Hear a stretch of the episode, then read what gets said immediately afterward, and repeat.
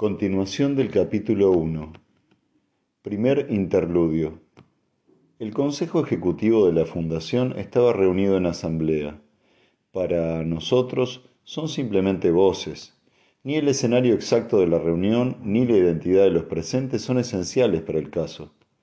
Tampoco, estrictamente hablando, podemos considerar siquiera una reproducción exacta de una parte cualquiera de la sesión a menos que deseemos sacrificar completamente el mínimo de comprensión que tenemos derecho a esperar. Aquí tratamos con psicólogos, aunque no con simples psicólogos. Digamos que son científicos con una orientación psicológica, es decir, hombres cuyo concepto fundamental de la filosofía científica apunta hacia una dirección totalmente distinta de todas las orientaciones que conocemos. La psicología de los científicos educados entre los axiomas deducidos de los hábitos de observación de la ciencia física tiene solo una muy vaga relación con la verdadera psicología. Algo así, con un fondo similar, sería lo máximo que podría decir a un hombre ciego de nacimiento al tratar de explicarle lo que es el color, siendo yo tan ciego como él. Lo esencial es saber que las mentes allí reunidas comprendían perfectamente el trabajo de las demás, no solo por teoría general, sino también por la aplicación específica de esas teorías durante un largo periodo a individuos particulares. El lenguaje, tal como nosotros lo conocemos, era innecesario. Un fragmento de una frase equivalía casi a una larga explicación. Un gesto, un gruñido, la curva de una línea facial, incluso una pausa oportuna, comunicaba la información requerida. Por lo tanto, nos tomaremos la libertad de traducir libremente una pequeña porción de la conferencia a las combinaciones de palabras extremadamente específicas que son necesarias para las mentes orientadas desde la infancia hacia una filosofía de las ciencias físicas, incluso aunque corramos el peligro de perder los matices más delicados. Predominaba una voz que pertenecía al individuo conocido simplemente como el primer orador. Este dijo, al parecer ya está determinado lo que detuvo al mulo en su primer impulso de mente. No puedo decir que la cuestión diga mucho en favor de, bueno, de nuestro cálculo de situación. Parece ser que estuvo a punto de localizarnos por medio de la energía cerebral artificialmente activada de lo que llaman un psicólogo en la primera fundación.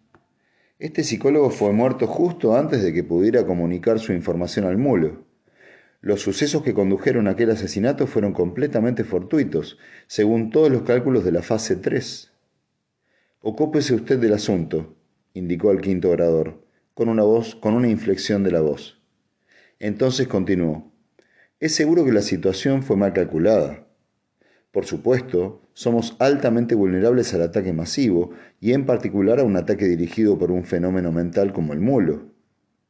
Al poco tiempo de alcanzar celebridad galáctica con la conquista de la primera fundación, medio año después, para ser exactos, estuvo en Trantor. Al cabo de otro medio año hubiese llegado hasta aquí, y las probabilidades hubieran estado abrumadoramente en contra nuestro, más o menos en un 96.3%. Hemos pasado un tiempo considerable analizando las fuerzas que le detuvieron. Conocemos, naturalmente, sus impulsos originales, las ramificaciones internas de su deformidad física y la calidad única de su mentalidad son evidentes para todos nosotros. Sin embargo, fue solo penetrado en la fase 3 que pudimos determinar, después del hecho, la posibilidad de que su anómala acción fuese debida a la presencia de un ser humano que le profesara un afecto sincero.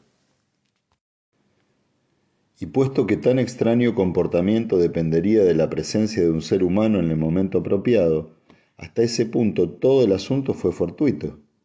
Nuestros agentes están seguros de que fue una joven quien mató al psicólogo, una joven en quien el mulo confiaba por sentimentalismo y a quien, por consiguiente, no controlaba mentalmente, solo, que, solo porque ella le demostraba simpatía. Desde aquel suceso, de cuyos detalles se ha elaborado un estudio matemático que se halla en la Biblioteca Central a disposición de los interesados en el tema, que nos sirvió de advertencia, hemos mantenido a la raya al mulo con métodos nada ortodoxos, con los que ponemos diariamente en peligro todo el esquema histórico de Seldon. Eso es todo. El primer orador hizo una pausa para que los reunidos pudieran asimilar todas las implicaciones y después añadió. La situación, pues, es altamente inestable. Con el esquema original de Seldon tensado hasta el punto de fractura, y debo poner de relieve que hemos cometido graves errores en todo el asunto con nuestra horrible falta de previsión, y nos enfrentamos a la posibilidad de un fracaso irreversible del plan. El tiempo se nos escapa. Creo que solo nos queda una solución, pero es peligrosa. Hemos de dejar que el mulo nos encuentre, en cierto sentido.